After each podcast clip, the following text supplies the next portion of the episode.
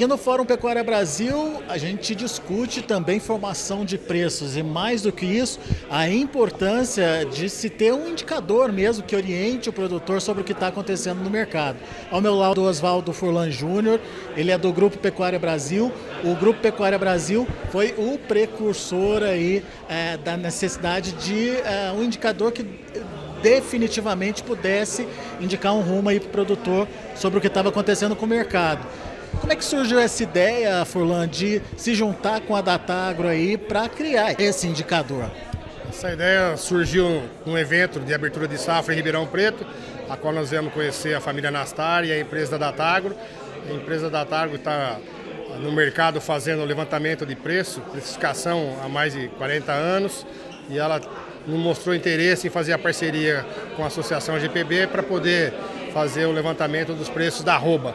E nós aceitamos esse desafio, compusemos com ele uma parceria e hoje estamos aqui no terceiro Fórum Pecuária Brasil, mostrando tudo a evolução que nós tivemos depois que o levantamento de preços deixou de ser orgânico para uma plataforma totalmente digital, totalmente é, é, automática. Vamos entender como é que era antes e como você, como pecuarista, tinha dificuldade de entender o que estava acontecendo no mercado. Como é que era a formação de preços e de onde esses preços acabavam surgindo? Na verdade, o mercado trabalhava com dois preços, né? O preço para o grande produtor e o preço balcão, vamos chamar assim. O balcão é aquele que ligava no frigorífico e o frigorífico dava o preço e a negociação partia daqueles valores.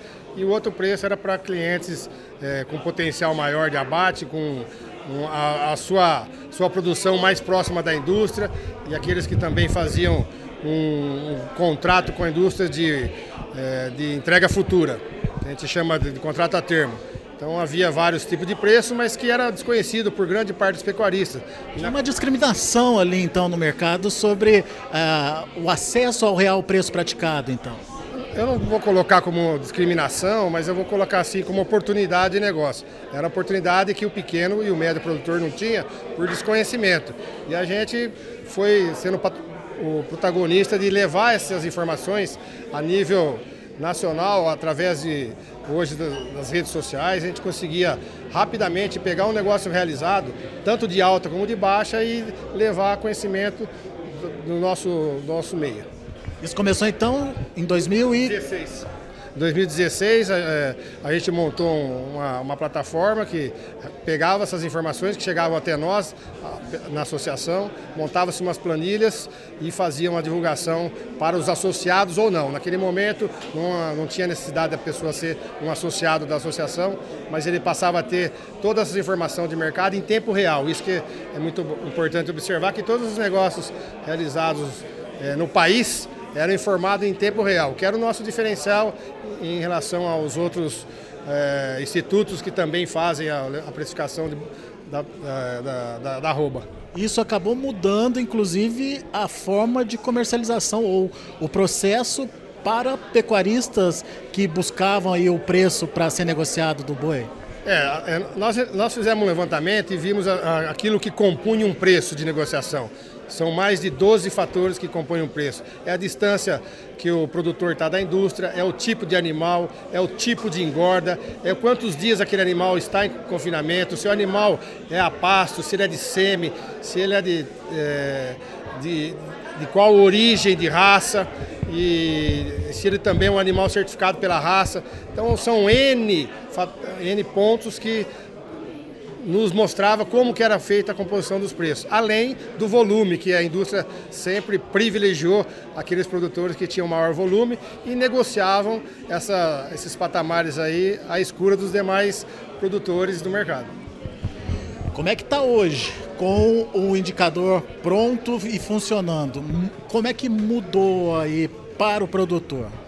eu posso dizer que é um... É, é é um divisor de águas, porque esse, esse aplicativo hoje ele é um tomador de decisão para o produtor. É, hoje, essa, essa amostra, essa informação que ela sai todos os dias, ela tem a composição da cadeia toda. Não só mais do produtor, mas também da indústria, fazendo de forma que esse índice, que pode ser chamado de indicador do boi, como é pela Datago, possa ser utilizado em contratos tanto privados como mercados públicos. E a nossa intenção é de consolidar ainda mais esse trabalho, trazendo mais transparência do que tem, para poder amanhã depois estar numa B3, estar no, em Nova York e sendo uma referência mundial de preço o mercado brasileiro da arroba. E hoje o indicador da Tagro, ele chega a ser a, a estar mais próximo da realidade dos negócios do mercado? Sem sombra de dúvida, nós já estamos com 40% do, da amostra do mercado nacional. Eu acho que num, pur, um curto espaço de tempo, a partir da hora que nós profissionalizamos, que colocamos todos esses números para ser tratado por especialistas, por analistas sênior e, tra, e traz essa credibilidade da acurácia está muito próximo do, do valor correto que é usado hoje em todos as, os contratos e também como referência para tomada de decisão do produtor. Hoje nós estamos próximo de chegar a 50% do mercado, então a evolução nesse curto, nesse curto espaço de tempo foi muito importante para estarmos aqui consolidando todo essa, essa, esse trabalho dedicado dos profissionais que trabalham na Datago. Muito bom. Entendemos o indicador, mas agora eu quero ouvir o Furlan pecuarista, produtor ali. Como é que você está vendo esse mercado agora?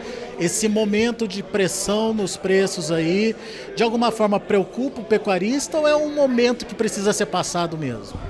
Olha, preocupa, preocupa porque os cenários eles são dinâmicos, eles mudam, né? Não existe uma regra por que, que o mercado sobe e por que, que ele abaixa.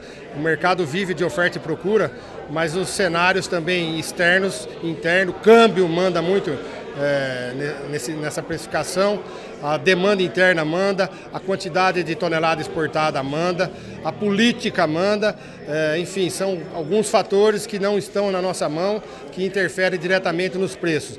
E atualmente o que vem ocorrendo é que o Brasil se preparou muito para alavancar essas exportações de proteína vermelha. Estamos fazendo o melhor carne em termos de qualidade sanitária, em termos de qualidade de maciez de carne para o mundo e aí a, de, a demanda está menor que a oferta. Acontece o que a gente está vendo aí, com as escalas andando um pouco, até mesmo aqui no presente, os proprietários de indústria, assim, vendo com bastante preocupação que para ele não é, muito, não é bom esse cenário.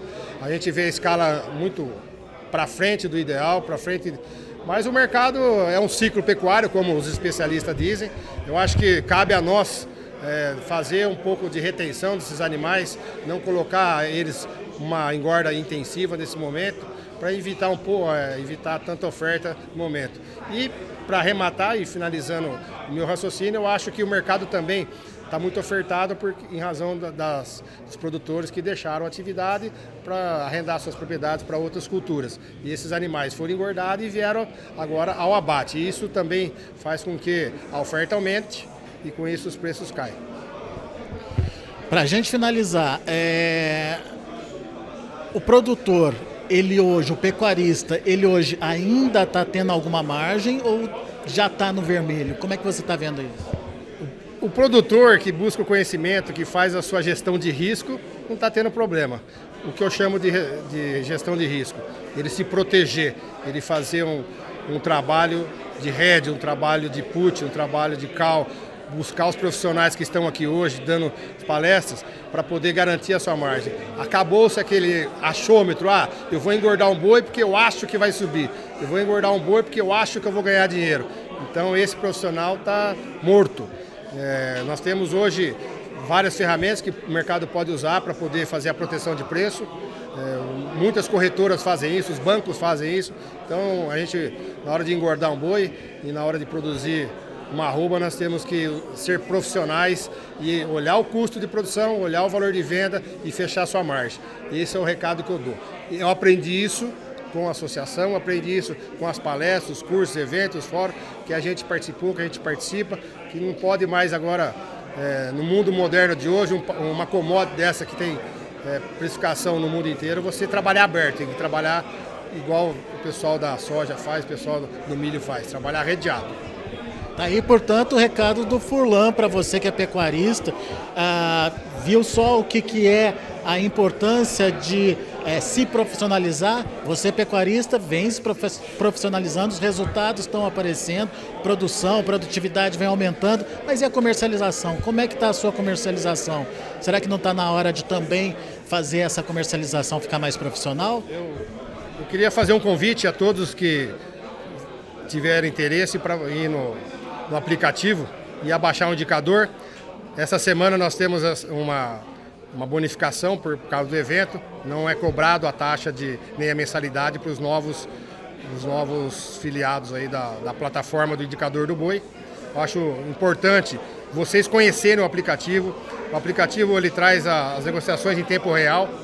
Isso é importante porque você consegue é, ver se o mercado está subindo, está descendo e que preço está sendo praticado em todos os estados que tem pecuária. Então fica o convite aí para vocês abaixar o aplicativo.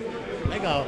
Daqui a pouco a gente volta com mais destaques para vocês, direto aqui de São Paulo, direto do Fórum Pecuária Brasil.